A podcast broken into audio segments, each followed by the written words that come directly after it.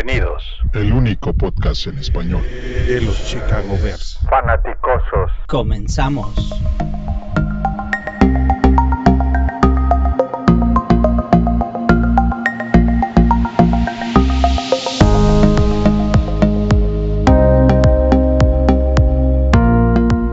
Buenos días, buenas tardes, buenas noches, fanaticosos. Bienvenidos a un podcast más. El podcast que inició es todo esto de en español de los Chicago Bears. Continuamos siendo punta de lanza, hablando sobre nuestro equipo. Esa noche tenemos invitado especial, Josh, Place of the Week. ¿Cómo estás? Hola, Toño y Toño. Uno licenciado Antonio, el otro José Antonio. Gusto saludarlos. Este, como siempre, un placer estar aquí con ustedes. Ya listo, ya emocionado, ya ilusionado. Aunque Nagui me quiera quitar mi ilusión, pero este, ya, ya queremos que, esto arranque. Este, queda un juego de pretemporada y prácticamente en, tres semanas vamos a estar terminando, o por lo menos por ahí del halftime, el primer partido de Chicago. Partido rudo, Sunday Night Football en la casa de los Rams en contra de Aaron Donald, con una línea ofensiva que, tiene varias dudas, por no decir pocas, pero, pero como sea, como sea, ya que empiece, porque ya tenemos mucha ilusión, ¿no? Así es. Eh, Josh Maya, en Twitter lo pueden seguir como Place of the Week. Es un gran aficionado de los Chicago Bears de mucho tiempo, de cepa. Y pues ya escucharon, ¿no? Nagy no le quita la ilusión del inicio de la campaña. ¿Cómo estás, Tocayo? Hola, Tocayo. Hola, Josh. Qué gusto que estés acá con nosotros. Pues también ilusionado y también un poco preocupado por lo que comentaba Josh. La verdad es que Nagy pues sigue haciendo de las suyas y creo que es buen momento para que le deje a Laser el trabajo de mandar las jugadas, ¿no? Sería interesante. Ahorita, ahorita nos metemos al asunto. Eh, para empezar, como George no, no había participado con nosotros en algunos podcasts, me gustaría preguntarle cuál es su impresión del draft que tuvo Pace y Nagy, eh, porque es la primera vez que podemos contar con su opinión. ¿Qué te parece el draft que tuvo Pace y Nagy en este año? Ya con más información, ¿qué te parece? Creo que creo que sí estuve en un, en un este, en un podcast post draft, creo que contigo y con Juancho. Pero si mm. no, digo, igual y igual y puede decir que no. Eh, igual, igual, igual sí, igual no. Con alguien lo platiqué, sinceramente no me acuerdo, pero, pero digo, creo que el, el, el pick de Justin Fields fue el que, el que resalta. Eh, se hizo lo que se tenía que hacer se fueron acomodando las cosas los días previos con, lo que ha hecho San Francisco, con lo que hizo Denver. Eh, de repente ahí aparecían los Giants como una buena opción para bajar. Eh, también el hecho de que los Patriotas desde el principio querían a Mac Jones. Entonces creo que eso todo se acomodó y, nos cayó Justin Field, que, que, me parece un pick espectacular por donde se le vea.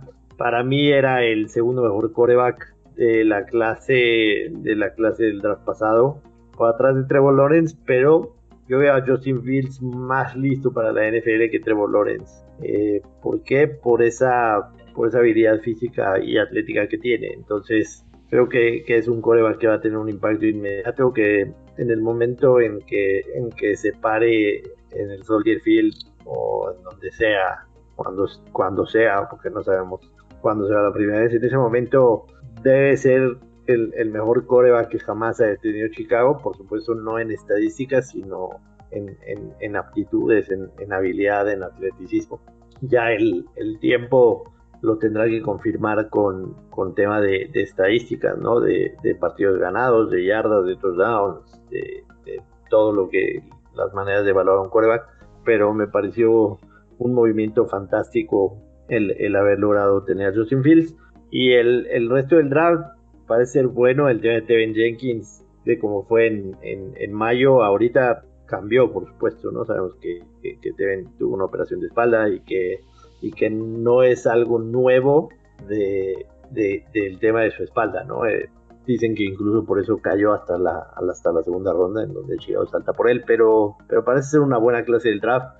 Nagy se ha destacado en ser un, un general manager que encuentra encuentra talento en las rondas tardías, ¿no? Entonces creo que, también puede suceder aquí, así que me dejó bastante contento, y, ilusionado y satisfecho el, el draft pasado de los Bears. Ahora, a, mí en lo personal me parece que en los últimos años como que ha habido un poquito más de de input, de entrada de información de Nagy con Pace, le dicen colaboración entre ellos, y realmente pienso que así está haciendo, como que Nagy tiene un poquito más de peso sobre quiénes están siendo seleccionados y quiénes no.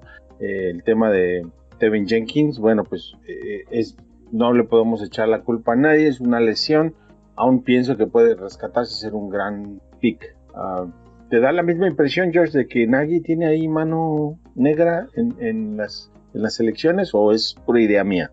Mm, no, yo creo que sí, sí tiene poder de convencimiento, ¿no? O sea, sí, sí, sí es un tipo que, puede llegar a, influir en el, en el, tema. No creo que sean decisiones totalmente paid, ¿no? Creo que, que Nagy mete la cuchara y tiene poder de convencimiento. Este, claramente, claramente Ryan Pace lleva, lleva años teniendo por ahí algunos, algunos picks este, bastante buenos que se le pueden atribuir en, en, el, draft. Podemos hablar, por supuesto, de, del tema de, de, Eddie Jackson, ¿no? Quizá uno de los, de los más sonoros. El tema de Jalen Johnson, en el que ahorita va a caer el peso de la secundaria. Este, la verdad es que en el primer año lo vimos bien, me parece. Y, y si nos vamos para atrás, son varios los picks que, que, que, han tenido en conjunto, incluso antes de que llegara Nagy, ¿no? Aunque por supuesto Pace también ha tenido unos tropezones gravísimos. El tema de Trubisky, por supuesto, es uno de ellos. Eh, um, incluso jugadores que, en Chicago tampoco no funcionaron bien. Leonard Floyd fue, fue de Pace y, el año pasado en Los Ángeles tuvo una temporada magnífica que no se la vimos en Chicago. Entonces, yo creo que, que sí tiene influencia. Nagy definitivamente tiene influencia en, la mayoría de los picks y, y, creo que la relación que tienen ellos sí es, es este, es de saber que, que los dos estamos en, en un barco con, con, muchos agujerillos y en cualquier momento si, si, si, si, los descuidamos se puede hundir porque, porque creo que sí están en, en, en la silla caliente los dos. ¿no? Eh, hablamos, si no mal recuerdo, también después de aquella conferencia que dieron este, mm, tanto... nefasta bueno, de sí, no, la, Misma, la, misma que hemos visto y, le dan el respaldo y, demás. Pero sí creo que esta temporada se juegan mucho Nagy Pace. Mucho, mucho. Eh, ok, estoy de acuerdo contigo. Eh, por ahí Pace, la apuesta, ya lo dijiste, a, tanto como a algunos jugadores que han tenido lesiones en colegial y que les, los ha tomado y le han salido bien, como Jenny Johnson y mismo Eddie Jackson Ahora con Tevin Jenkins esperemos que sea igual, que se pueda recuperar de su lesión y que pueda ser un left tackle de muchos años para el equipo. Vamos a pasarnos al juego que es la parte que vamos a platicar medular de esta parte de este podcast. Eh, les voy a dar por ahí unos números, ¿no? A Mitch Trubisky, 20 eh, pases completados de 28 intentados, 221 yardas, un touchdown. Andy Dalton, 11 de 17 para 146 yardas, un touchdown y una intercepción. Por ataque terrestre, eh, Justin Fields, líder del equipo con 4 cuatro, intentos y 46 yardas. Eh, por parte de, Bills tenemos a Gillen, que son con 8 intentos, 24 yardas y 2 touchdowns. En la parte de receptores tenemos a en los Bills con Mackenzie, 7 recepciones, 72 yardas. Y Adams para los Bears, 3 recepciones, a 89 yardas y un touchdown. Uh, Tocayo, eh, empecemos por la parte medular de los corebacks. Vamos a hablar de los corebacks. Mm, bueno, Mitch se vio bien. Eh, Dalton, la diferencia entre Dalton y Justin Fields en el campo. ¿Cómo la viste? ¿Qué te pareció? Fíjate que eh, me pareció que los dos tuvieron un, mal partido. la realidad es que Fields nos demostró una vez más a chispazos la calidad que, que, tiene y la diferencia que puede hacer. Eh, pero comentaba, como comentaba hace un momento, pues la verdad no fue eh, la mejor eh, actuación. Muy difícil, la verdad, por la, por la falta de protección que tiene el equipo. hay dos jugadores en particular que me llamó la atención lo mal que jugaron cuando estaba Fields en el campo.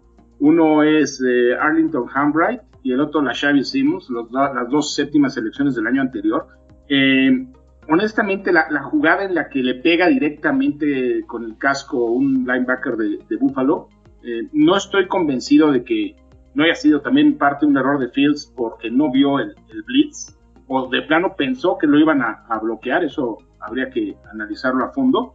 pero sí noté que no estaba tan fino en sus pases. También no sé si sea porque uno habría que analizarlo nuevamente, pero el de Jesse James, quizás Jesse James saltó tarde. Eh, pero en general, eh, vemos la calidad que tiene y la diferencia que puede hacer. Lo de Dalton, pues ya es, un poquito preocupante. También lo, lo exhibe Nagy, dejándolo con, jugando con puros reservas. Y yo no entiendo muy bien qué es lo que espera de eso, ¿no? Porque, ¿qué ritmo puedes agarrar jugando con el segundo equipo? Jugando con puros receptores reservas, jugando con la línea, la mayoría reserva lo único que logra es exhibir a Dalton y si lo que realmente busca es dejarlo titular para la primera semana o las primeras semanas, lo único que está haciendo es echarle a la gente encima. Eh, tuvo buenos, eh, la intercepción no fue su culpa, eh, Rodney Adams se, resbala y lo deja, lo, deja en ridículo, ¿no? Porque le echa el pase directo a, un esquinero de, Bills, pero la, la, actuación de Dalton fue regular, de regular a mala, eh, sí creo que si vamos a seguir con lo mismo de siempre, de Nagy llamando las jugadas y buscando un milagro, pues sí es mejor que juegue Justin Fields, ¿no? Porque Justin Fields te puede hacer una, una diferencia. Dalton es un coreback mediano que difícilmente te va a ganar un partido él solo. Justin Fields sí tiene la habilidad de hacer cosas diferentes. Sigo pensando que lo ideal es que no juegue Fields, le falta todavía eh, crecer y pues si va a ser enfrentarse a la defensiva de los Rams, a la defensiva, a la defensiva de los Browns, con esta línea ofensiva, pues también nos podemos quedar sin coreback en las primeras semanas, ¿no? Y, por una lesión y eso, pues no me agrada tampoco. Bueno, pues este, ahí nos aventaste mucha información. Vámonos. sí, quizá me pasé, pero sí. No, no, no, está bien. Tienes razón en muchas de las cosas que dices.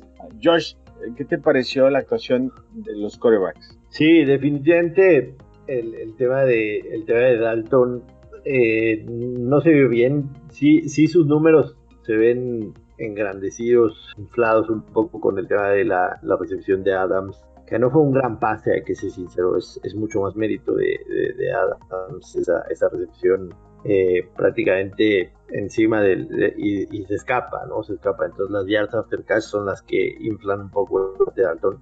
Pero no me gustó, creo que fueron tres o cuatro las primeras ofensivas que no consiguió un primer y diez eh, sigue viéndose todavía un poco este, incómodo en el tema de la bolsa de protección.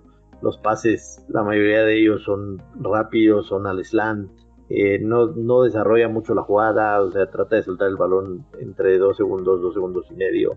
A, mí definitivamente no me gusta.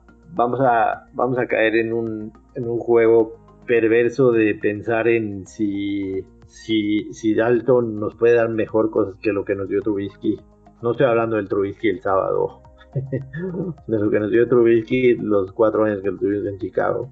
Eh, y decir que pues entonces a lo mejor con Dalton también nos, nos tendría que, que alcanzar. Eh, no quiero caer en ese juego porque es, es perverso, ¿no? Es, este, es, es, ir mucho más allá de, de, de, lo que tenemos enfrente de nosotros.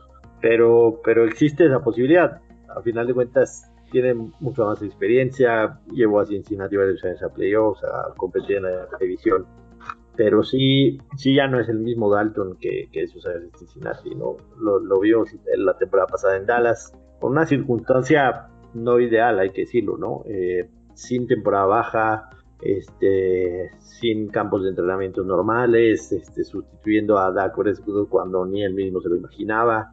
Eh, y, y dio, dio un par de partidos buenos, la mayoría malos. Yo creo que estamos ante Dalton más de lo que vimos en Dallas de lo que alguna vez vimos en Cincinnati. Entonces eso sí me aterra un poco. Coincido con José Antonio de que, de que también creo que a pesar de que no nos guste y tengamos esa ansiedad de, ver a Phil ya y toda la gente y los medios y, demás eh, de titular, creo que es una buena decisión. Es una realidad que, que lo que el problema que tenemos con la línea ofensiva no quisiéramos que que en realidad esto, esto pudiera en alguna lesión o, simple y sencillamente en tener una mala experiencia en el primer año que, pudiera afectarle el resto de su carrera.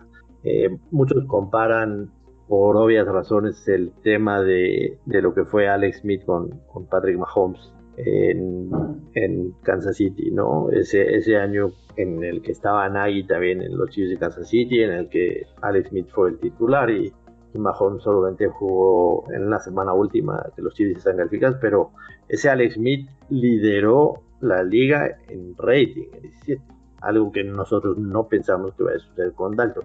Entonces, eh, el tema está en que, en que tenemos un equipo en donde hay jugadores claves que, también ya, o sea, ya, ya perder un año más con ellos, como el caso de Khalil Mack, como el caso de, de Akim Hicks, pues como que no está padre desperdiciar otro año, ¿no? Y nos ilusionamos y pensamos que con, que con Fields podríamos ser contendientes, situación que es más deseo que, realidad, no lo sabemos. No digo que no ni que sí, no, es, simple y sencillamente un deseo, no es una, no es una realidad, porque todo lo que pensemos de, Justin Fields hasta el momento es una suposición en base a, su habilidad, su atleticismo y lo que mostró en, estos dos partidos de temporada.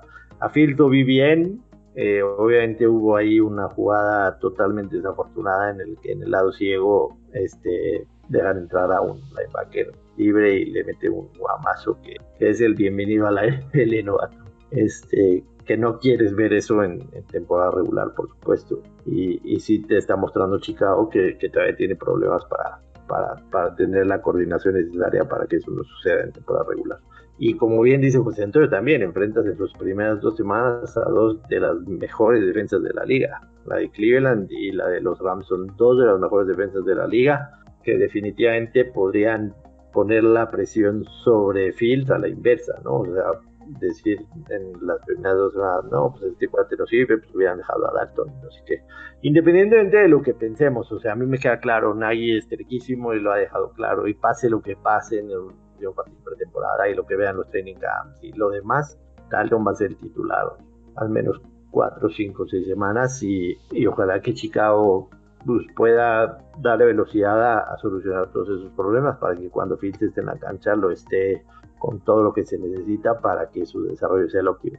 Sí, dos cosas, dos apuntes ahí importantes sobre todo lo que ustedes dijeron. Uno es que cuando Patrick, en el caso de Kansas City, cuando Patrick Mahomes tomó las riendas de, la ofensiva, pues, este equipo estaba promediando más de 300 yardas por partido, cosa que en el caso de, la ofensiva de los Bears no ha sido así desde el 2018, que fue el último año que promediaron más yardas. Entonces, Fields entra este, a una ofensiva un poquito así como que a marchas forzadas, ¿no? Y la otra, que es un, buen apunte, tiene que ver con todo lo que han dicho sobre la línea ofensiva y creo que sirve a pie para brincarnos exactamente a la línea ofensiva. Eh, me pregunto yo cuando veo ver a, cuando veo a Dalton y a Fields, es importante que un coreback tenga química, tempo, tiempo, eh, ritmo con su, con su ofensiva y Nagy saca a varios jugadores importantes a la ofensiva como Allen Robinson, Mooney, Kemet, ah, eh, Montgomery y mete a Dalton como para que entre en ritmo con quién. Y luego la línea ofensiva cambia entre uno y otro y eh, a quién le está ayudando Nagy, ¿no? Tocayo, ¿cómo ves? Exacto, era al, punto que hace un rato y bueno, la verdad es que la línea ofensiva, de por sí la, línea ofensiva titular tiene muchas dudas. Y luego ya vimos que eh, Wilkinson, pues si se queda en el equipo va a ser un milagro. A mí la verdad se me hace malísimo, siempre te lo comenté, Tocayo, desde que lo firmaron, pues a lo mejor para tenerlo en la banca eh, para una emergencia, pero ya vieron cómo lo hicieron en, este partido y pues sí le puso un, par de golpes buenos a, Dalton. Eh, en general, te comentaba que la, que la línea ofensiva no estuvo bien. con lo que comentas de Dalton, pues no tiene ningún sentido, ya lo decía hace un momento también. ¿Para qué lo metes? Lo único que logras es exhibirlo, ¿no? Y, ponerle más presión. La gente lo que quiere es ver a Fields, que es lógico, y lo, y lo está exhibiendo, poniéndolo con, jugadores que no, este, que la, realidad es que no son de mucha, de mucha calidad. Eh, no tiene ningún sentido, bueno, a mi entender, no lo tiene. Josh, traes a alguien como Jason Peters, que es un nueve veces Pro Bowler, es undrafted de los Eagles, left tackle, a competir. Pero tiene 39 años y el año pasado no jugó. Eh, ¿Es un curita o realmente es alguien que le va a ayudar a, esta, a este equipo? Yo, yo sinceramente, o sea, no creo que sea una, una solución a largo plazo, pero pero a mí, a mí me, a mí me gustó la, la, llegada de Peters por dos cosas. Número uno, este, tuvo una relación de años con, con el coach Luis Castillo. O sea, lo conoce perfectamente, ¿no? Y, y, es un tipo de los mejores left tackles de la historia de la NFL, en la realidad. Por supuesto que a sus 39 años no te va a dar lo mismo que, cuando te daba cuando estaba en su prime en Filadelfia, pero, pero los, digamos, los downs que te dé dentro de la cancha más lo que pueda aportar él al, resto de los jugadores, yo creo que vale muchísimo la pena, sobre todo por lo que pagaste por él, ¿no? Porque es un, contrato relativamente bajo, ¿no? Creo que leí por ahí que con todo y los este y los bonos y demás no superaría el millón setecientos entonces a mí, a mí me a mí me gustó me gustó mucho la adición yo creo que puede aportar demasiado en la cuestión de los jóvenes lo de Teven Jenkins se dice que, que podría regresar este año pero pero creo que, que puede aportar tanto dentro y, y, fuera de la cancha no no te va a dar por supuesto este tres downs por por, por, por, por ofensiva o sea por, por serie ni nada o sea, evidentemente ya no es lo mismo, ¿no? Tendrá que ponerse en ritmo, sobre todo después de no haber jugado la temporada pasada. Y además las últimas dos que tuvo, las últimas dos que tuvo se, lesionó, ¿no? Una me parece el bíceps, la otra otra lesión que lo dejaron fuera toda la temporada. Entonces, no es para que esté en, toda, en todos los downs de todas las series ofensivas, pero creo que puede ayudar muchísimo la relación que tiene con el coach Castillo, además en, tratar de, enseñarle lo mejor que, ha aprendido estos, todos estos años con, los jóvenes que puedan estar en esa posición. Ahora, realmente viene a competir con alguien como Larry Borum, que toda su carrera colegial fue right tackle. Em, parece ser que nuestras opciones son o Larry Borum o, Jason Peters y, no hay más. Entonces, si Jason Peters puede pasar la mitad del juego con las rodillas dobladas, creo que estamos bastante bien. Tengo mis dudas al respecto, Cayo. Tú, tú, si tuvieras que apostarle a quién le apuestas más. Mira, yo eh, me gustaría ver qué pasa con Jermaine y Freddy. Esa es la, duda principal. Eh, ¿Qué está pasando con él? ¿Va a regresar para la primera semana? Eh, como lo vemos ahorita, va a empezar Larry Borom en la derecha y Jason Peters en la izquierda. La verdad, Larry Borom me ha causado una muy buena impresión. Se ve muy bien pero de ahí a que lo pongas de tackle izquierdo titular en el primer partido ya no es lo mismo, ¿no? Yo creo que Peters puede empezar en la izquierda, como bien decían, vamos a ver cuánto aguanta, y, Larry Borum empezando a la derecha no lo veo mal, eh, y si Fedi, eh, ojalá que pueda jugar para tener más profundidad, a lo mejor podríamos ver Larry, a Larry Borum en la izquierda a ratos también, ¿no? Para darle algo de, alguna una especie de rotación con Peters para, para que no tuviera que jugar todo el tiempo Peters, pero sí creo que va a ser difícil, va a ser eh, complicado tener a esos tackles, cuando menos las primeras semanas, como ya platicábamos hace un rato, el tema de los Rams, el tema de los Browns, este, va a ser difícil. Eh, también está por ahí Cincinnati, acaba de firmar a Hendrickson, el, uno de los estrellas de Santos de la temporada pasada. Entonces, pues no va a ser fácil esos tres partidos y pues todo parece indicar que, si empiezan a, a, a pegarle todos los partidos a Dalton, pues será eh, ver a Fields lo más, más pronto y por la razón equivocada, ¿no? Quizá por una lesión desafortunada.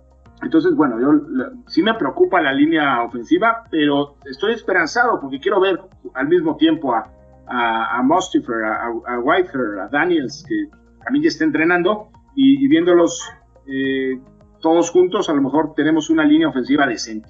Uh, Josh, eh, el ataque terrestre, obviamente Montgomery no ha jugado, pero eh, yo tenía muchas expectativas de ver a Damien Williams, que viene de Kansas City y que tuvo un Super Bowl fenomenal.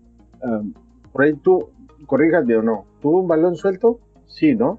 Sí, sí, tuvo un balón suelto el pasado, correcto. Y, ha jugado mal, la verdad. Francamente, no, ha hecho nada. Josh, ¿cómo, ¿cómo califica su actuación en pretemporada hasta ahora? Sí, lo de, lo de William no, no ha sido lo que, lo, lo, que, lo que pensamos que podría ser quizá en un inicio. A, mí sí me gustó mucho su firma, te soy muy sincero, pero también creo que es, es un tema tanto de la línea ofensiva, o sea, creo que, que, que, el mismo, lo mismo que venimos platicando afecta también al, al, juego terrestre, ¿no? O sea, como que todos tienen que estar en el mismo canal para que el juego terrestre funcione. Y también, por supuesto, el tema de que él estuvo parado todo el año pasado que decidió no, no jugar por el tema del COVID, tiene que quitarse el zarro, ¿no? Pero, Yo creo que podemos ver a un, complemento de Montgomery bastante, bastante interesante. Tiene, tiene muy buenas manos. La, la, última vez que lo vimos fue en el Super Bowl en, en, Miami y la verdad este el tipo incluso merecía ese premio de, de MVP en ese partido. Entonces a mí me, me gustó bastante la firma. Eh, ojalá que, que, pueda llegar a, a, tener ese ritmo con el que cerró esa temporada porque en lo personal Tarico no me gusta cuando, cuando lo ponen de, running back en los tres downs, ¿no? Hay, muchas veces lo vimos este, la primera serie de Montgomery y la segunda Tarik y la tercera Patterson y era un desastre, ¿no? Yo creo que, que, Tarik tiene, tiene bastantes habilidades, pero, pero la, de, la de running back de tres downs no es personal, eso lo, creo yo. Entonces, pensar en que, en que Williams va a ser el que, el que te dé ese complemento a, Montgomery y, a Tarik ponerlo mucho más en tema de equipos especiales, en, en algunas jugadas en donde pueda él, este, en el rompas option en el que pueda salir de, desde el backfield para un, para un pase al, al, costado. O sea, a mí me gustaría que le dieran mucho más ese rol. Por supuesto que, que, a no lo hemos visto en pretemporada después de, la lesión que tuvo la temporada pasada y seguramente tardará algunas semanitas ya en, en estar a punto para, para, arrancar. Entonces creo que, que, lo de Williams va a funcionar bien a pesar de que la pretemporada no ha sido lo mejor para él. Ah, estoy, es un buen running back y creo que es una posición que donde hay competencia real. Realmente sí hay. Se empujan unos con otros. Eh, vámonos a la parte de los receptores. Cuando ¿Sabes, qué toca yo antes de que pases eso? ¿Saben a quién me recuerda? A Mike Davis. ¿Se acuerdan cuando estuvo Mike Davis en Chicago? Espero que no le pase lo mismo. Mike Davis ya demostró que tiene edad para estar en la, en la NFL. Ojalá que Williams pues pueda tener una oportunidad con una línea ofensiva decente, porque estoy de acuerdo que puede ser alguien bastante útil. Sí, sin línea. A ver, de cuando diseñas tu equipo y empiezas a construir para tu franquicia, obviamente la figura más importante es el coreback. Y después, pues todo lo que está alrededor del coreback, empezando por la línea ofensiva. No hay ninguna duda al respecto. Los Bears, desde mi punto de vista, han fallado en, muchas cosas con el coreback. Ahora tienen el coreback, pero eh, no han podido establecer una mejor línea ofensiva para cualquiera de esos corebacks. Eh, dice por ahí, teníamos, tenemos un grupo en Telegram de chat y ahí decía, no, es que no tenemos línea ofensiva. Le digo, desde el 2009 no tenemos línea ofensiva, ¿no? O sea, es la verdad, le ha pasado a todos los corebacks que han pasado por los Bears, no han tenido una línea ofensiva, incluyendo a Mitch, que este, no estamos para analizar lo que hizo. me da gusto que le vaya bien, pero aquí estamos para ver a los Bears. Nos vamos a brincar a la parte del el receptor. Mm. Llega alguien como Rodney Adams y en un partido de pretemporada que Rodney Adams sea tu mejor receptor, este, te dice algo, ¿no, Tocayo? Pues lo menos te dice que hay otros que ya no se van a quedar en el equipo. Yo creo que Javon Williams y Riley Ridley están ya cerca de quedar fuera. Y creo que está pues bastante definido. Rodney Adams con altibajos, pero ha demostrado que tiene capacidad y ojalá que se pueda quedar en el equipo. Eh, creo que Wims tiene un problema, Tocayo. Me parece que lo, operaron de apendicitis el, otro día, entonces, pues de por sí ya estaba casi fuera del equipo. Yo creo que esto ya es la, la, puntilla para dejarlo fuera, ¿no? No fue el otro día, fue terminando el partido exactamente. Del estadio se lo llevaron al hospital. claro, no, no ha pasado más que un día. Por apendicitis, entonces eh, eh, pues es complicado porque por lo menos se va a perder una semana, una semana y media, quizás hasta dos semanas en recuperación después de, esa operación, lo cual nos dice que quizás su carrera con los Bears ahí quedó, hasta ahí llegó. Y ah, eso queda claro porque los Bears contrataron a alguien más. Por ahí otro receptor, no, tengo el dato. Es un quinta ronda de los Texans que se probó, lo cortaron el lunes y se probó en la semana con el equipo y ahora lo firmaron. Eh, pues la verdad, si lo cortó Texans, me preocupa un poco la calidad que pueda tener, porque estás hablando de uno de los peores equipos de la liga, ¿no? Sí, yo, creo, que yo creo que está muy claro que, que, los dos titulares en, en, wide receiver van a ser este van a ser eh, muy, Mooney y por supuesto eh, Allen Robinson y, va a estar también ahí muy considerado el tema de Chris Goodwin. Este, ellos, tres se han y no han jugado nada en la pretemporada. Creo que, que, Chicago sí, sí detecta rápidamente que son jugadores muy indispensables a la ofensiva y que no puedes arriesgar a, a, un, a un mal paso un mal golpe en pretemporada y, y prescindir de ellos. Y, este Adams, la realidad es que en los dos partidos ha bastante, entonces yo creo que sí se va a ganar, se va a ganar un lugar en el equipo y como bien dice José Antonio, creo que la decisión de quién será el quinto estará entre Ridley y Wims, eh, que muy, muy promedio los dos, ¿no? Lo de, lo de Wims, lo que pasó en los partidos pasados, y ese pase que deja caer y que quizá pudo haberle dado otro rumbo al partido, creo que le va a pesar demasiado y, y también con el tema de la afición además de su indisciplina y demás, o sea, le, va a costar mucho poder, poder ganarse un, lugar en el equipo y, en el tema de la afición. Entonces, esos cuatro creo que están clavados ahí, por lo que ha hecho Adams en la pretemporada, la verdad ha mostrado bastantes buenas cosas. Y, pues también el tema del novato Newsom, pues yo creo que a lo mejor para el practice squad, como lo ha venido haciendo Chicago en, en las recientes temporadas con los receptores que ha drafteado. El, primer año básicamente se lo, se lo, se lo, viven ahí en el, en el practice squad. Y por ahí también está Damir Bird, que, que, juega equipos especiales bastante bien y que tuvo una temporada decente con Patriotas, que quizá también se pueda colar. Sí, lo veo más en, en, equipos especiales, creo que también va a estar ahí, pero mucho más asignado al tema de equipos especiales, es correcto. Ahora, si nos pasamos a la, a la posición de, de tight ends, eh, eh me resulta muy complicado volver a entender qué es lo que, que quiere hacer. Eh, para mí, cuando vi el juego y veo tanto a Dalton como a Justin Fields con algunos de sus pases, no me puedo quitar de la mente que alguno de esos pases, si estuviera Jimmy, bueno, Cole Kemet o Jimmy Graham, hubieran sido eh, pases completados. Eh, como ya hacía referencia hace, al inicio del podcast a, a, ese pase en zona de anotación donde Jesse James no llega. Me parece, me parece a mí desde mi perspectiva que el pase fue bueno, fue puesto donde únicamente ese Tyrant o ese jugador podía llegar al balón, pero no llegó. Y la pregunta es, Jesse James llega, Jimmy Graham hubiera llegado. Para mí es un sí.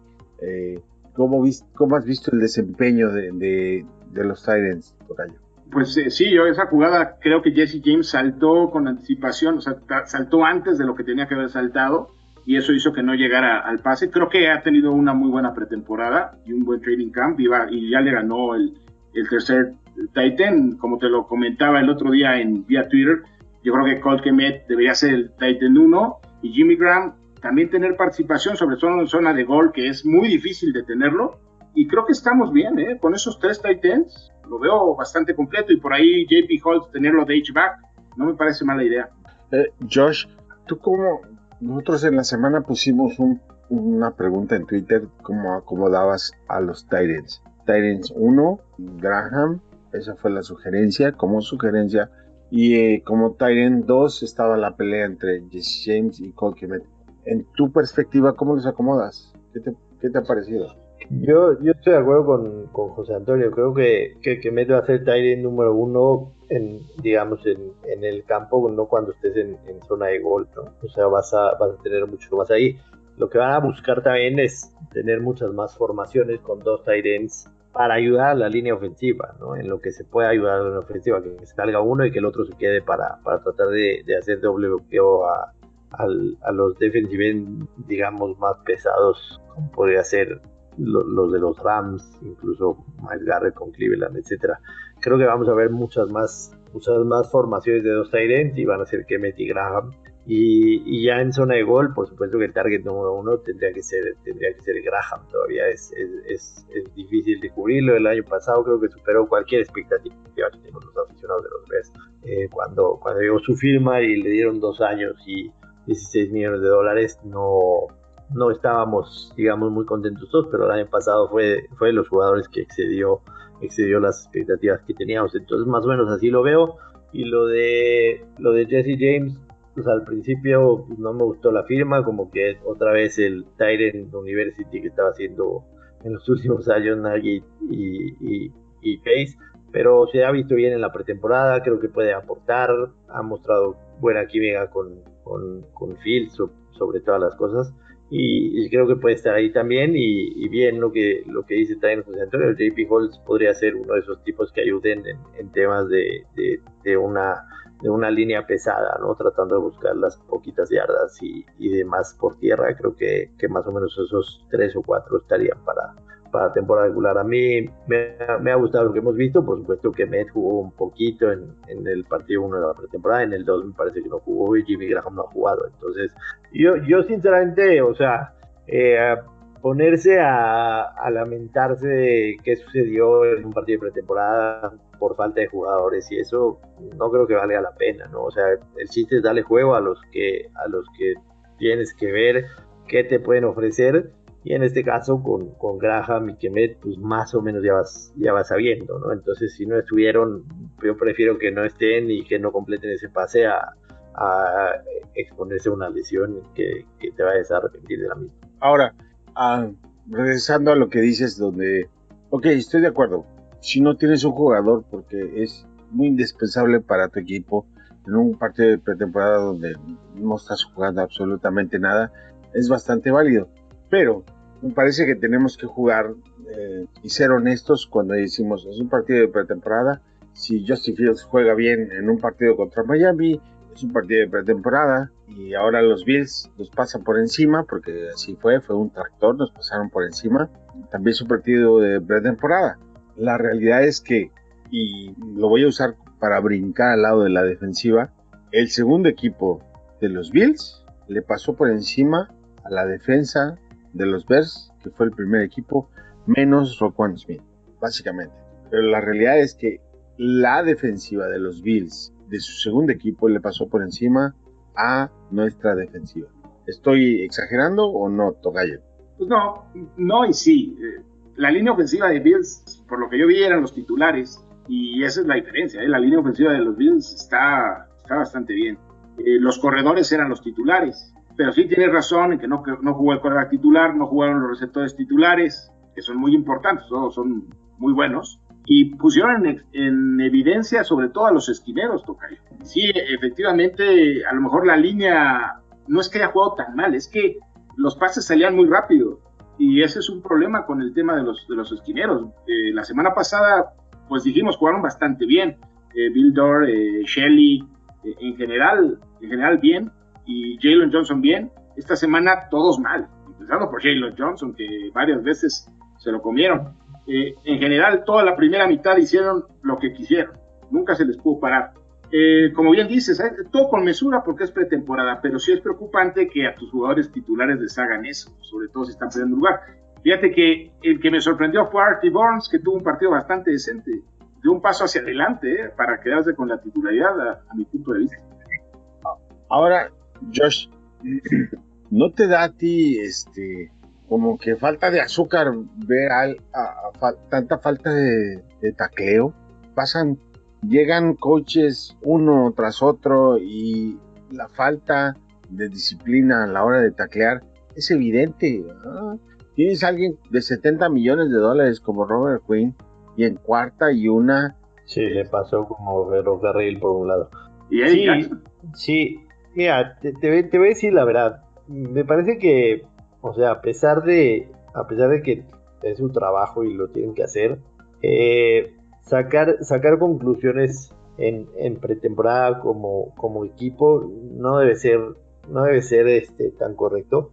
Yo creo que, que sí el, plan de juego es vamos a, vamos a abocarnos a determinados detalles, ¿no? O sea, que es tanto las unidades, la ofensiva, la ofensiva, vamos a, vamos a arreglar esto que en el training camp no lo hemos podido hacer, que si no estamos pudiendo lanzar a la derecha, vamos a lanzar a la derecha, que si la línea ofensiva están penetrando por aquí, vamos a tratar de arreglar esto. Entonces, hay muchas situaciones que a lo mejor tú a simple vista lo ves y lo analizas como si fuera un partido de temporada regular y dices, está fatal esto, pero la visión del, del, del, del cuerpo, digamos, de cocheo en cada una de las unidades y departamentos, puede ser muy distinta porque ellos se están enfocando en, solucionar otras cosas. Y, y en la, cuestión de, tacleo, por supuesto que sí molestó, ¿no? O sea, porque cuarta y uno se metió como mantequilla, pero, pero muchas veces eh, la primera indicación en la pretemporada, y eso sí lo, lo hemos visto en los videos que hacen todo eso, es stay healthy, ¿me entiendes? O sea, si te vas a arriesgar tú con una tacleada que estás estirando el brazo y el corredor te va a pasar y te vas a te vas, a tener una hiperextensión o te vas a lastimar el codo, te vas a lastimar el bíceps, trata de evitarla, porque, porque sí, a lo mejor pueden fijarse en que tú estés en tu carril, que llaman los, los lanes, en tu carril para hacer esa tacleada, pero no tanto en la tacleada porque quizá te podía comprometer con un tema de lesiones. Entonces, no me gustaría ser tan severo en eso si es un, si es un, problema evidente que hemos tenido en los últimos años, está claro, y, que, y esperemos que se solucione, pero, pero no sería tan, tan duro en juzgarlos, te soy muy sincero. Ok, um, Tocayo, de esa línea frontal 7, a tu parecer, ¿quiénes son los que han podido sacar? Estoy hablando de no de los titulares, por supuesto. ¿Quiénes han podido tomar más ventaja y brillar más? Para mí, Kai Stronga me ha dado una muy buena impresión. Mucho más de lo que yo esperaba. Yo esperaba un jugador que se iba a desarrollar y yo lo veo para jugar desde el principio. Lo había pensado que lo iban a meter en zona de gol y, es impresionante verlo, verlo en zona de gol, ¿eh? cómo empuja. Eh, es el jugador que más me ha dado, dado buena impresión. Otro jugador que me ha gustado mucho es Gibson, que en una de esas, si efectivamente será ese cambio de Queen a los Jets, pues Gibson yo creo que puede tener una buena temporada. ¿eh? Me ha gustado mucho. Queen a los Jets. Oh, alarma. Ojalá. ya lo mandó, ya lo mandó mi tocayo. Ajá. Josh, este, ojalá que se diera. La misma pregunta. ¿Y cómo ves el cambio de una vez? No, ese cambio sí me, me, gustaría ahí para, para liberar un, un buen de, de, de, salario, ¿no? Que podría ser. Es que también, también hemos, hemos sido hemos sido rudos eh, con, el tema de Queen porque esperábamos mucho más la temporada pasada y dio muy poco, sinceramente. Además, estos dos partidos no. Es un, es un jugador con potencial, claramente. O sea, le, vimos temporadas bastante buenas Dallas y, lo estamos juzgando por una muy mala temporada que, que por y sobrepasaron todas las circunstancias que tuvo la temporada pasada. Hay otros que no, quiere decir que, que, hay otros equipos que definitivamente lo hicieron, lo hicieron mucho mejor que tú. Eh, lo, lo, vimos con, con, los mismos Bucks de Tampa, ¿me entiendes? O sea, la realidad es que eh, un equipo nuevo, armado al vapor y de repente llegaban y todo eso, les faltó, les, les duró incluso 7, 8 semanas en cocinarse, en poder llegar a ese punto y de repente despegar. Hubieron equipos que no lo lograron hacer, pero sí fue una temporada en la que las circunstancias estamos acostumbrados. E, es un deporte extremadamente complejo en todos los aspectos. Entonces, lo normal era que no, que no llegaras a tu, a tu punto más alto en, en, la temporada regular porque, porque era poco tiempo de trabajo. Incluso este, a mitad de semana no tenías entrenamientos porque hubo un, COVID y, y, no podían venir aquí. Entonces, las condiciones no fueron ideales. Sí hubo equipos que, que, sobrepasaron todas esas circunstancias y lograron llegar a ser lo mejor. Incluso ese equipo de Tampa Bay jugó, jugó en Chicago y, Chicago les ganó con una de las mejores exhibiciones de, la temporada pasada, ¿no? Pero... Eh, sí, exactamente, ese partido. Eh, a, final de cuentas, Chicago se mantuvo en ese nivel de mediocridad de un partido bueno, dos malos, dos buenos, uno malo, y, y Tampa Bay clarísimamente fue de, menos a más terminando el Super. Que si me gusta que se vaya, quizás sí, en caso de que Gibson pueda, pueda estar a la altura. Yo creo que no vamos a tener problema con los frontales. Eh, ni Trevata ni Roquan Smith han jugado en la pretemporada. A mí me preocupa el perímetro nada más y en específicamente los corners, tomando por hecho o dando por hecho de que Eddie Jackson pueda regresar al nivel del 2018 y 2019, no, 2020 en donde desaparece por completo. Entonces serían, serían los corners lo único que me preocuparía, que como bien dice José Antonio, el, sábado los vimos quemándolos una y otra vez con pases rápidos, con slants y, y, receptores que se movían muy rápido, los vimos que los quemamos. Pero es que en, esa jugada precisamente infame, donde Quinn falla el tacleo, el otro que falla un tacleo es, exactamente Eddie Jackson, ¿no? O sea, atrasito, dices, oh, Dios mío. Le, pasó lo mismo que la temporada pasada, le pasó varias veces. El ángulo que tomó para hacer la tacleada fue incorrecto. Si lo hubiera atacado de otra manera, lo hubiera atacado, lo, hubiera atacado desde antes. Y el año pasado le pasó eso tres o cuatro veces. Entonces, yo creo que es algo que no ha aprendido y, llama la atención, ¿no? Para un jugador veterano. El asunto es que su coach de posición ahora es el coach de toda la defensiva. Y sí, o sea, si, si queremos una buena unidad defensiva, necesitamos a Lee Jackson de los 18-19, no al del 2020, o sea, porque es, clave tenerlo, ¿no? Sí, está claro. El tema de los corners, seguramente uno será Jalen Smith y el segundo, el segundo se lo van a pelear ahí entre varios, pero, pero sí, eh, la, baja de, la baja de Fuller debe de, debe de, costar trabajo llenar. Zapatos, zapatos grandes para llenar. Por supuesto, y, esa posición, por ejemplo, de, de, Nickel en la defensiva, eh, pues en Beach, eh, eh, Nick, ¿se acuerdan de Nick Foles con su conferencia que decía, voy a jugar con el tercer equipo y voy a slice and dice, decía, al tercer equipo. Y justamente Mitch es lo que hizo, dice and slice, esa posición en específico del nickelback. Sí, claramente, claramente sabía este, que, por ahí podía atacar y, lo hizo, ¿no? Este, todavía, todavía, todavía duele, duele por supuesto la partida de Fuller por, por tantos años, pero la de, la de Callahan es la que Chicago no se ha podido reponer. La de Callahan ha sido todavía más dura que, cualquier otra. Esa batalla está muy buena porque Marky Christian la verdad ha jugado bien, aunque es safety, pero lo habilitan como, como slot. Y también por ahí Thomas Grant Jr., el novato, se ve bien también. En una de esas, uno de ellos dos le gana la titularidad a Shelly, que pues tiene muchos altibajos. De acuerdo. Y, ah, por último, equipos especiales, que fue una cosa horrible. No, bueno, a ver, a ver, Josh, vámonos. Equipos especiales, ¿qué te parecieron? No, sí, la verdad lo, que hemos visto ahí ha sido, ha nefasto. Ha sido nefasto. Que muchas veces uno este, los, infravalora, pero, a veces los equipos especiales terminan decidiendo de un juego, ¿no? Y, la verdad lo que hemos visto sí, sí ha, sido, ha sido terrible.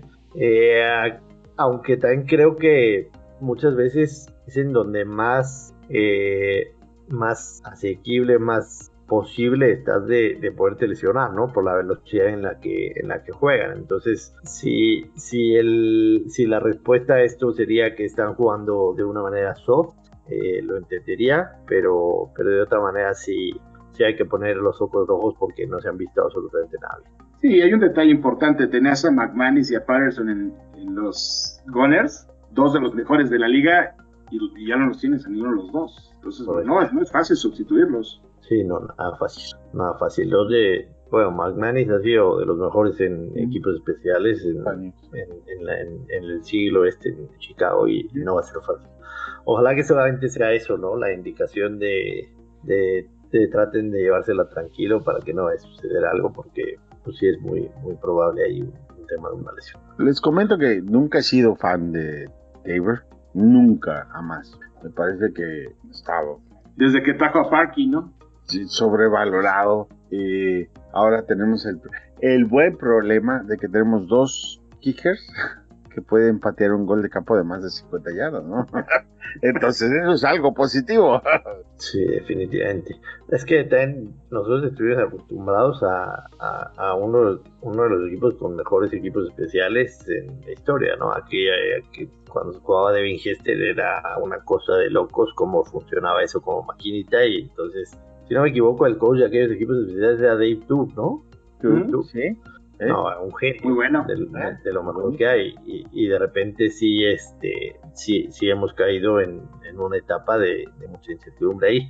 Pero pues, ojalá que nada sea pretemporada y en temporada regular sean medianones. Con eso basta, porque, porque bueno, sí no, no pinta para hacer.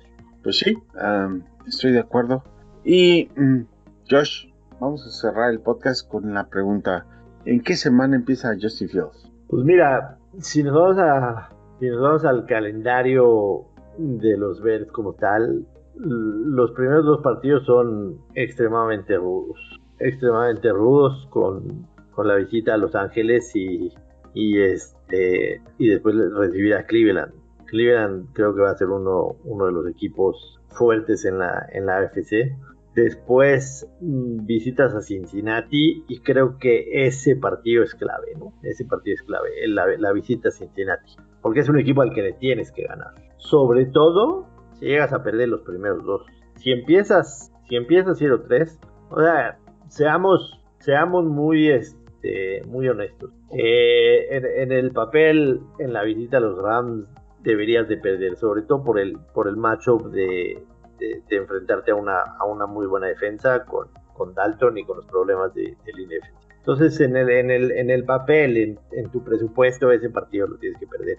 El de Cleveland creo que está parejo, por ser que Chicago juega en casa y después de mucho tiempo va a estar el estadio lleno, etcétera. Entonces está parejo, se puede ganar y, y se puede perder. Entonces, si empieza 0-2 y por ahí Cleveland te gana y después vas a Cincinnati y lo pierdes, creo que Justin Fields podría iniciar en casa la semana 4 en contra de Detroit. Eh, las, apuestas, ¿cómo están, George? Tú que sabes mucho de ese tema. No, no hablan exactamente de, una fecha como tal, o sea, te cuenta que te ponen de la semana 1 a la semana 5, de la semana 5 a la semana 8 y, más o menos así se van, pero, pero aquí en México las casas de apuestas no, no tienen esas proposiciones, habría que entrar en, en alguna de las casas de allá en donde vive Toño, que, que está... Over-under, de over-under 7 semanas, una cosa así. Aquí, entonces habría, habría que checar exacto, pero mi, mi, predicción sería esa. Si empieza 0-3 perdiendo, perdiendo los, en los primeros tres, obviamente, pero, pero la derrota en Cincinnati yo creo que sería, sería el, el detonador de, de, del tema de Dalton y habría mucha presión por poner a Fields regresando a casa en contra de un equipo al que le vas a ganar, con quien sea de los dos, pero que mejor que poner a tu jugador en contra de un equipo muy ganable como como es Detroit, que es de los peores equipos de la liga, y después tienes una visita ganable en la semana 5 en Las Vegas. Y, por ahí te puede cambiar a ponerte en, en, 2 y 3 después de un mal comienzo. Si le llega a ganar a Cleveland y a Cincinnati, pues yo creo que lo va, lo va a aguantar un buen rato. Sí, aquí el partido favorito para las casas de apuestas es el de Chicago contra Detroit en casa para que Justin Fields comience y vamos a ver, ya como, como último ejercicio, eh, les voy a preguntar uno por uno. Rams, Chicago, win or lose. Eh, Josh. Yo creo que pierde Chicago, sinceramente. ¿Tocayo? Yo también creo que va a perder Chicago y creo que, pero creo que va a estar parejo el partido. Yo creo que lo ganamos, pero bueno, esa es mi perspectiva. Y luego nos brincamos al de Bengals y Bears en casa. Josh. Eh, ese lo ganamos, lo ganamos, sí. ¿Gallo? Dalton contra su ex equipo, sí, tiene que, tiene que ganarlo a fuerza. ¿Eh? Voy 2-0. Vámonos, Rencio. y luego, Josh, Bears, eh, Browns, de visita. Sí, yo me, yo me equivoqué, yo hablaba de los primeros dos, Chicago y Cleveland, pero, pero es Cincinnati en medio en casa. Este, pero valga, digo, valga la, la, aclaración, o sea, si, si en el mismo escenario, si pides contra Rams, por ahí pierdes contra Cincinnati y vas a Cleveland y pierdes y piensas 0-3, entonces ahí creo que sería el detonante. El de Cleveland, en, Cleveland se me hace un partido bastante rudo. Yo, yo, yo tengo evaluado a Cleveland como, como uno de los mejores equipos de la AFC. Eh, creo que van a ganar incluso su división. Creo que podrían ser uno de los dos equipos que le, le ponga cara a, Kansas City en la AFC. Entonces creo que, que se pierde en Cleveland. ¿Callo? También creo que, puede, que va a perder, pero también pienso que va a estar muy parejo. las virtudes de Cleveland, el ataque terrestre se combina con la mayor virtud de la defensiva, pero creo que Beckham y Landy son demasiados para, para nuestros esquineros. Creo que va a perder. tiene, tiene, una línea ofensiva brutal. Quita la, mejor de la liga. Ponerle presión a Baker Mayfield en ese partido y, detener el juego terrestre va a ser, complicada. Yo estoy de acuerdo con los dos. Ese lo tengo como una pérdida y luego Chicago regresa a casa contra Lions. Josh. Ese se debe de ganar, como decía el buen La Volpe, caminando. Caminando. y probablemente el debut de Justin Fields según las casas de apuestas. Eh, ¿Tocayo? Sí, lo, tiene que ganar. De hecho, yo creo que Detroit es el peor equipo de la, de la Nacional. Luego nos vamos, digo, nos vamos, porque ese es la, ese es el plan, nos vamos a, Las Vegas. Raiders nos vamos literal. Josh, ¿cómo ves? Ahí, ahí vamos a estar en Las Vegas festejando el triunfo de los Bears. Estoy de acuerdo con, con su pronóstico. ¿Tocayo? También, yo creo que Gruden se va este año y es un desastre ese equipo. Fíjate, yo, yo los tengo, ya los Bears los tengo uno, dos ganados, tres, cuatro ganados, un perdido. No, hombre, ah, bueno, qué, trabuco. ¿Qué tomaste, ¿Qué tomaste? Platícanos. y luego regresamos a casa contra Green Bay. Eh, Josh. Mm, ahí sí, ahí sí te la voy a dejar con una, con una contestar, te la voy a contestar con otra pregunta. Depende de quién es el coreback. ¿Quién es el coreback? Si es Fields, si es Fields lo ganamos. Si es Dalton no. ¿Tocayo? Yo creo que es Dalton y se va a perder ese partido. O sea, tú, tú vas a. Porque preguntamos. Los Bears empiezan Justin Fields 8.5 over or under. Y la mayoría dice que under. Entonces, para ti es over en ese juego, evidentemente. Yo creo que se va a esperar hasta la, la, zona de descanso. Sigo, sigo pensando eso porque Nagy es muy, pero muy necio. Okay. Ese yo también lo tengo como ganado. Voy 6-1. Uh, no, me estoy, pero con todo. y luego los Bears visitan a los Buccaneers. Josh. Rudo partido. Rudo partido.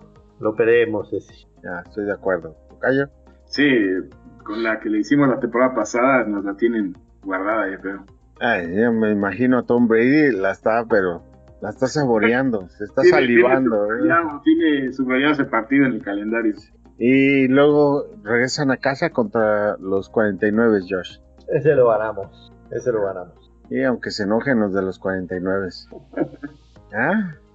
Contra, contra Trey Lance y ganamos. ¿Mm? Apenas llevo dos perdidos, ¿eh? Y luego vamos a Pittsburgh, que ese es un juego, hace medio trampa, ¿no? Porque depende de qué Pittsburgh te toque. Si te toca Pittsburgh con un coreback como el que terminó la temporada pasada, pues bueno. Jake Cutler fue y, le ganó a Pittsburgh allá, ¿no, Josh? Sí, sí, sí. Ahora sí que han habido partidos interesantes ahí en Pittsburgh. No se puede olvidar aquella vez que, que el tractor, ¿cómo se llamaba este corredor? Recuérdame, el 36. Jerome Betis. Oh, Jerome Betis. Jerome Betis ahora sí que atropelló a Burlaker, ¿no? Sí. sí. Buenos partidos de Pittsburgh. Este, es un partido rudo, pero yo creo que es ganable. Es ganable, pero sí, sí, sí ya, ahora sí que irse tan allá, este es de la semana 8, me estás diciendo. Va a depender de, va a depender de muchas cosas. O sea, por supuesto que uno puede hacer su, su predicción a priori, pero, pero creo que para la semana 8, mitad de temporada, depende de tantas cosas de los de los dos equipos. Aquí estaremos hablando si está Fields, si no está Fields, si todos se han mantenido sanos, si la línea ofensiva está un poco cuajada. Por ejemplo, la línea ofensiva de Chicago la temporada pasada en los inicios fue un desastre y al final, al final de la temporada más o menos encontraron una línea ofensiva, digamos, medianamente sólida. Entonces, ya, ya depende de, muchas cosas. Obviamente te puedo decir hoy yo que es un partido ganable y en la semana 7 me preguntas si te digo 100% lo ganamos o, 80% lo perdemos, ¿no? De, acuerdo a lo que has visto a principio de temporada. ¿Eh? Es fantasear demasiado hasta la semana 8. pues yo, lo pongo como ganado. ¿Tú callo? O sea. yo estoy de acuerdo con, con, Josh y una cosa que me gustaría ver es cómo está Ben Roethlisberger que la temporada pasada ya se vio acabado. Creo que es muy ganable este partido creo que la defensiva va a dar un muy, va a dar un muy buen partido. Dalton va a jugar mal y lo van a banquear y va a reventar Fields al siguiente partido. Se supone que la defensiva de Steelers es de lo mejor de la liga. Es bastante buena. Es buena. Entonces eh, es solamente ver si el, el, el miembro del, del el nuevo miembro del Museo de la Cera, Big Ben, puede jugar o no. Y luego regresamos. A lo mejor es Dwayne Haskins el, el coreback, entonces va a estar bueno el, el show de la defensiva. ¿Tú crees? ¿Cómo, es el nombre del otro? Del... Rudolf. Rudolf. Rudolf. El reno. El reno. pues, en fin. Casi se ha jugado bien la pretemporada, ¿eh? Ah, pues, pero, pero es malísimo. Él y Ryan Nall, vámonos a Recio. Este. Luego regresamos a casa contra los Ravens. Señores, les informo que Heidi está en ese partido. Va a estar ahí haciendo ruido. Rudísima esa KD. Bien, Y vamos a ir. Y eh, pues obviamente me adelanto y lo pongo como una- un ganado. Y aparte les digo que ese es el juego donde Justin Fields inicia. Josh. Si va Heidi, lo ganamos, seguro. Ajá. De acuerdo. Ganado, venga. Y luego nos vamos a Lions de visita. Eh, Lions aquí cerquita. ¿verdad? Es como nada. Ganado. Josh, ganado. ganado. Tocayo. Ganado. A partir de ese es jueves. Es Thanksgiving, ¿no? Thanksgiving. Ese partido. Thanksgiving. Sí, es. Thanksgiving. Sí. Sí, buenísimo ese juego. Me va a Sí. fascinar verlo. Está excelente. Comer, tomar, dormir y beber. Este, luego llega los Cardinals de visita, diciembre 5, frío, a Chicago. Ese, ese se puede ganar, me parece. Me parece que, que- que es un partido ganable. Eh, yo, yo sigo sin confiar en, en Kingsbury. La verdad es un tipo que, que toma muy malas decisiones en el juego a pesar del, del equipo que tengan y, y debería, debería la defensa poner en problemas a Kyler Murray. Tocayo. De acuerdo, a mí Murray se me hace como un Fields en miniatura. Y como Fields es mejor, pues le va a ganar. Y después de ahí nos vamos a Green Bay. Eh, les informo que yo ya tengo boletos para ese juego porque Oh. es la primera vez que Justin Fields va a jugar en Green Bay y me parece que vamos a ganar. Allá. No sé si estoy bien o estoy mal. Josh, Yo ese sí lo pongo como derrota, la verdad. Tocayo, También lo tengo como derrota. venga. Y luego recibimos a los Vikings, diciembre 20. Josh, Victoria. Tocayo. De acuerdo. Lo tengo también como victoria. Tiene que ganarse ese partido a fuerza. Yo, yo me imagino para ese entonces los Vikings son un, total manojo de nervios y un manojo de presión y lo ganamos, ¿no? Porque no sé qué están, hace cuatro o cinco años que están pensando que van a hacer las cosas bien y ahora no sé por qué tendría que ser diferente. Es exactamente el mismo equipo con el mismo entrenador, con los mismos jugadores a la defensiva importantes y yo no veo que vayan a hacer nada diferente. Entonces, yo creo que les ganamos sin problemas. Y luego vamos, bueno, el equipo va a Seattle. Josh, Sas, ese partido es rudo. No. Ese partido es rudo, pero me parece que va a ser clave si Chicago se va a querer meter a playoffs. Se van a jugar, se van a jugar demasiado en ese juego. Vamos a ponerlo con victoria. Tocayo. Lo veo muy difícil. Eso sí lo tengo yo como derrota. Sí, por supuesto. Seattle es, es un estadio difícil. Ah, yo también lo veo como una derrota. Es en Navidad ese día, ¿no? Es eh, 26, un día después. Es un día después de Navidad. Ah, Entonces, pues bueno. Es- eh, luego regresamos en enero 2 y recibimos a los gigantes de Nueva York. Como decía el, el, el- ¿recuerdan de la película esta de. ¿Cuál era? De, de los animalitos que viajaban por todo el mundo. Madagascar, ¿no? Exactamente, los gigantes de Nueva York. Victoria. Victoria, así es. ¿Tocayo? Sí, tenemos que ganar este partido a fuerza. Y luego vamos a los vikingos de visita, que también tengo juegos, digo, boletos para ese juego, porque ese estadio no lo conozco y pues está cómodo, está calientito. Es en enero 9, sin problemas, entras caminando. Ya parece entonces los vikingos están pensando en cómo van a reconstruir su, su franquicia. Josh, Vete, vete, vete bien, bien cubiertito allá. Que yo estuve ahí en el, en el Super Bowl que jugaron ahí y estaba. Un día llegamos a estar a menos 27 con sensación de menos 35. Ya sé que tú estás acostumbrado y tienes piel de cocodrilo, pero, pero está severo.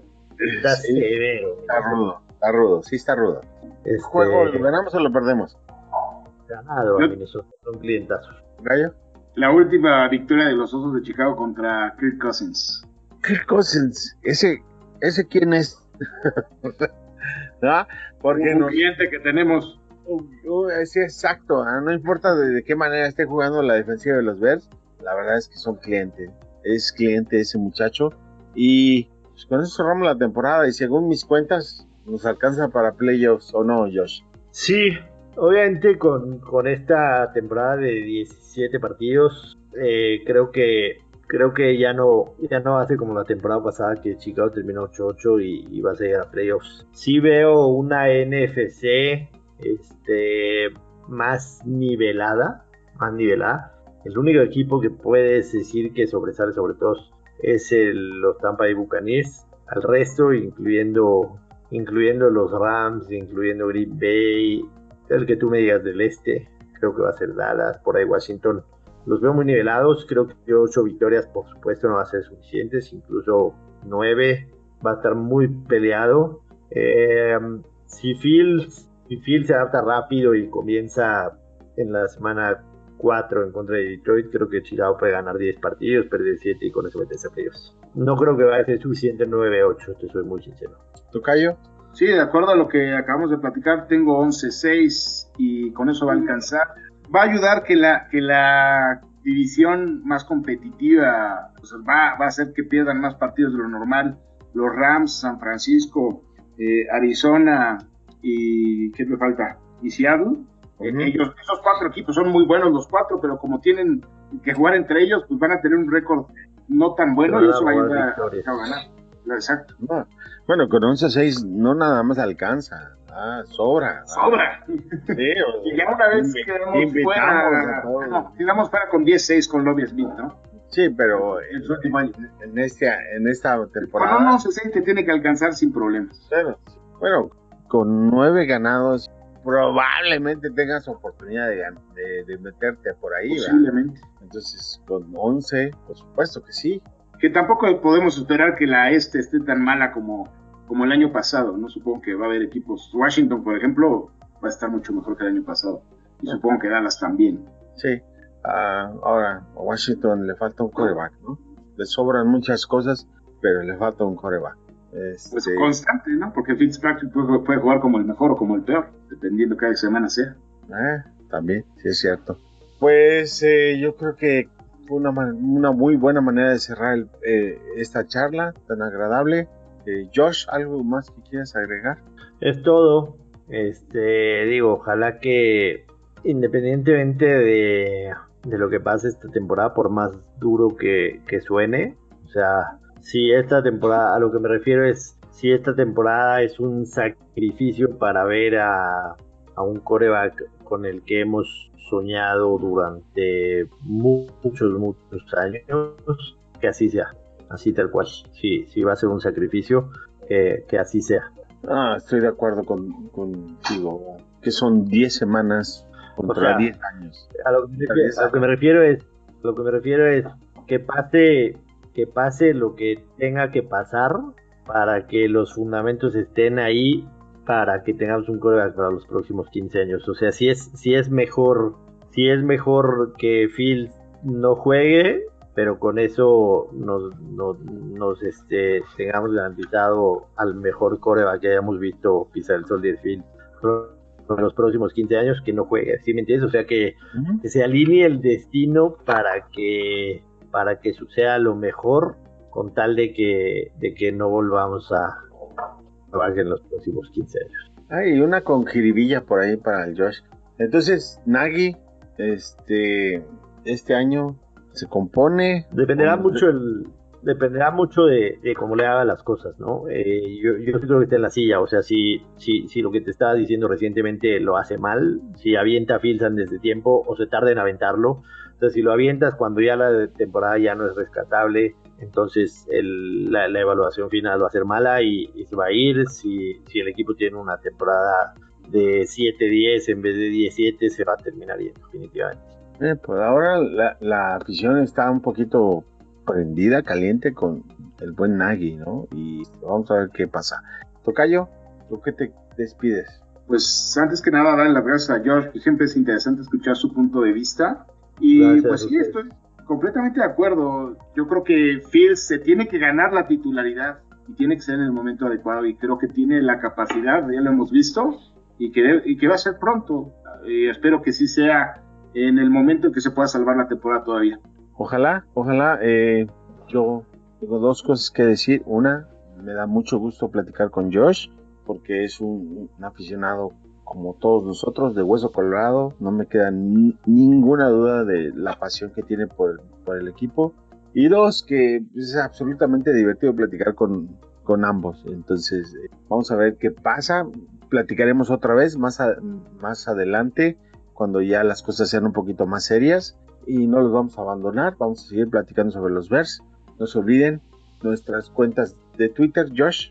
Arroba Play of the Week en Twitter para los que me gusten seguir por ahí y comentar de, la NFL y de los Bears con muchísimo gusto. Y de nueva cuenta, muchísimas gracias por la invitación. Siempre es un placer estar con De los Bears, de, de uh, apuestas. De la NBA, de, las apuestas, de, todas las estupideces que se me ocurren. Tocayo.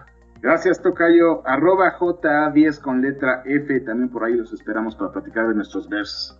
La cuenta del grupo es uh, arroba fanáticososcom eh, en Facebook, fanaticosos.com, bueno, facebook.com, diagonal fanaticosos, youtube.com, diagonal fanaticosos, la mía personal, o si quieren discutir sin sentido, es arroba IM Contreras. y buenas noches, Bear Down, Chicago Bears. Bear Down, Chicago Bears.